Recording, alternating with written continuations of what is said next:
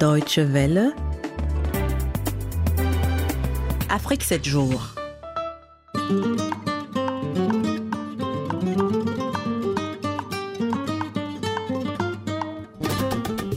Bonsoir à toutes et à tous et heureux de vous retrouver dans cette nouvelle édition d'Afrique 7 jours et avec moi en studio, Hugo Flotta Talon. Bonsoir Hugo. Rebonsoir Eric, bonsoir à toutes et à tous. Alors vous avez parcouru la presse allemande pour nous. Euh, voilà, qu'est-ce qu'on peut retenir hein? Qu'est-ce qu'il y aura au menu? Eh ben, il y aura beaucoup de choses au menu. On va parler euh, environnement, on va parler musique et on va parler euh, économie également. Voilà. Également dans cette émission, l'invité de la rubrique Blogosphère, Fatoumata Harber, la secrétaire générale de la communauté des blogueurs du Mali. Elle nous parlera de la situation sécuritaire qui continue de se détériorer dans le nord de son pays, le Mali. Et tout de suite, c'est la rétrospective des principaux sujets qui ont marqué l'actualité africaine cette semaine.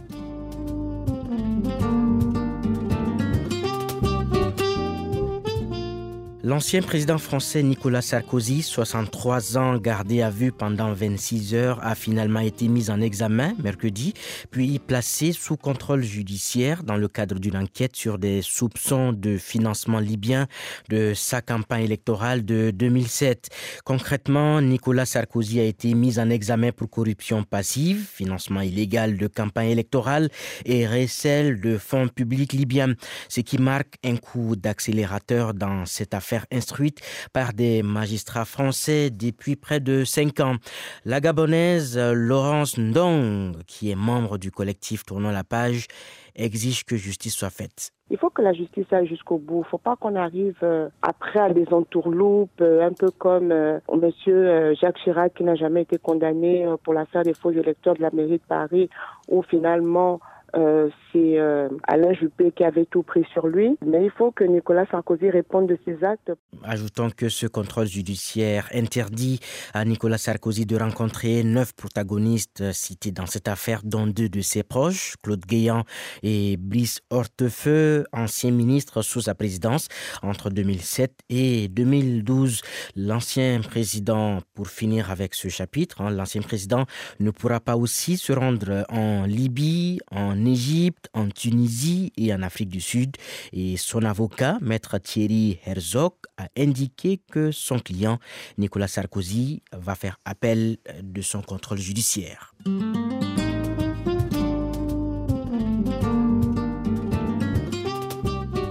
Le sommet extraordinaire de l'Union africaine sur le traité de la zone de libre-échange a eu lieu mercredi dernier à Kigali au Rwanda.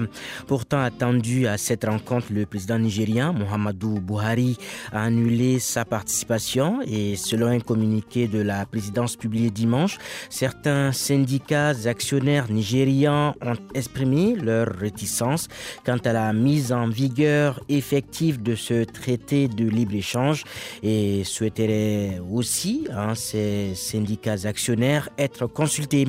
Écoutez l'analyse que nous a faite euh, lundi dans notre édition du soir. Demba Moussa Dembélé, mondialiste et économiste sénégalais. Déjà, le Nigeria a refusé de signer les accords de partenariat économique, qui sont les accords de libre-échange avec euh, l'Union européenne, certes. Et donc le Nigeria s'est dit, euh, je signe ces accords, je serai la principale cible des exportateurs africains. Et comme j'ai l'ambition de construire une base industrielle moi-même, par conséquent, je suis obligé de faire très attention.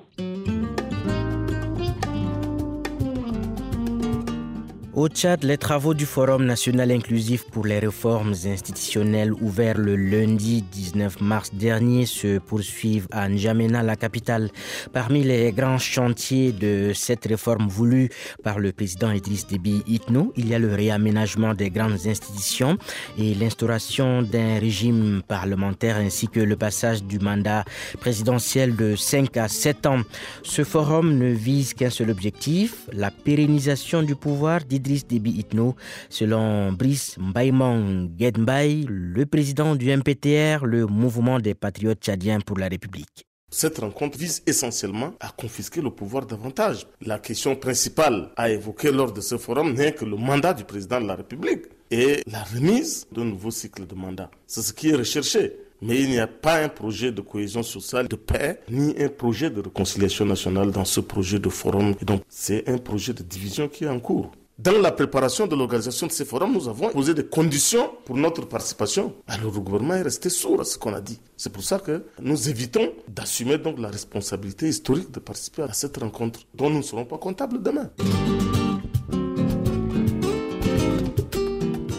On retrouve euh, Hugo Flotta-Talon pour euh, l'Afro-Presse. Rebonsoir Hugo. Rebonsoir Eric, rebonsoir à toutes et à tous. Voilà, on va se pencher donc sur euh, l'actualité africaine vue par nos confrères de la presse écrite. Oui, on commence d'abord par ce qui peut paraître anecdotique, mais ne l'est peut-être pas complètement. Cette image imprimée en gros sur plusieurs unes cette semaine, celle de Soudan. Soudan, c'est le dernier rhinocéros blanc mâle mort cette semaine à 45 ans au Kenya. Le dernier de la planète, donc, un animal, mais avec un nom et dont on raconte la mort dans les journaux comme celle d'un humain. Il respirait mal à la fin, écrit DPA, l'agence de presse allemande dont l'article est repris euh, partout cette semaine. Alors si les journaux s'intéressent tant à cet animal, c'est parce que c'est encore une extinction d'espèces causée par l'homme. La disparition du rhinocéros blanc est due au trafic de la poudre qu'on retire de son corps, au conflit en RDC, au Soudan ou en Centrafrique, expliquent les journaux. Un signal pour l'homme et la nature, conclut-il. Oui, moins étonnant comme sujet, en tout cas plus commun, l'économie en Afrique. Avec le continent qui veut mettre en place la plus grande zone de libre-échange au monde, raconte la Neue Zürcher Zeitung. Les 44 pays signataires ont tous cumulé un PIB de 2500 milliards de francs, soit autant que la France, explique le journal. C'est peu finalement, mais il y a un réel potentiel avec cet accord, surtout pour l'industrie, écrit le journaliste mais il met en garde un peu plus loin contre toutes les barrières qu'il faudra encore dépasser. Le continent manque d'infrastructures de transport. Seuls 27 pays ont signé la liberté de circulation entre États pour les citoyens et beaucoup sont très dépendants des taxes douanières encore plus que les impôts. L'enthousiasme pourrait ainsi vite retomber, conclut le journaliste. Oui, Hugo, dans les journaux allemands aussi, les suites de ce fait divers tragique, un fait divers à Madrid en Espagne à la veille du week-end dernier. Oui, un vendeur sénégalais a été mort dans la rue d'une crise cardiaque selon la police, des suites d'une course-poursuite avec la police justement, affirment d'autres. En tout cas, la Süddeutsche Zeitung saisit l'occasion pour revenir sur ces milliers de Sénégalais, Togolais, Gambiens, Camerounais ou encore Maliens qui vivent à Madrid, surnommés sur place les subsaharianos par euh, les habitants. Beaucoup vivent de la vente dans la rue aux touristes de produits contrefaits de Chine, raconte le journaliste. Beaucoup ne peuvent pas avoir le statut de réfugié, mais rares sont ceux qui sont renvoyés, dit-il.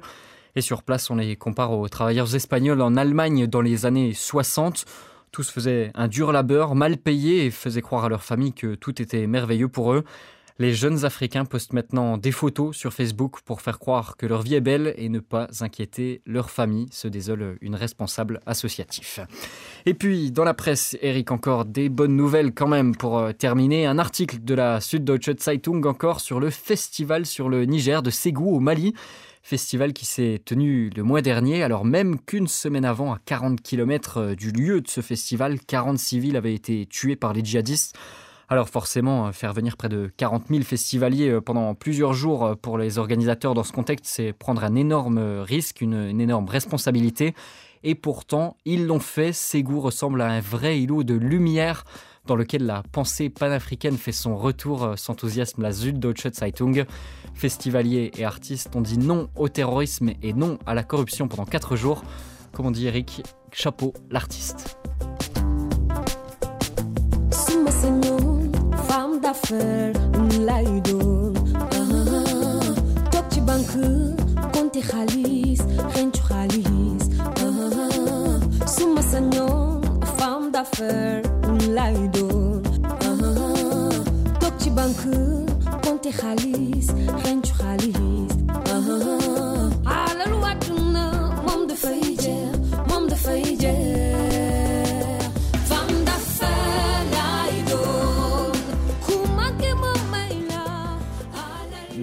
c'était Femme d'affaires de la jeune artiste sénégalaise euh, Marema qui était Hugo, vous le disiez, hein, justement sur euh, scène lors de ce festival. Vous avez aimé, j'imagine J'ai aimé, c'est pour ça que j'ai voulu partager tout ça avec vous aujourd'hui. Merci pour cette euh, dédicace. Blogosphère. Le Premier ministre euh, malien Soumeilou Boubei Maïga est arrivé le vendredi 23 mars dernier à Kidal hein, au lendemain d'une attaque revendiquée par le GSIM, alliance djihadiste dirigée par Iyad Agali.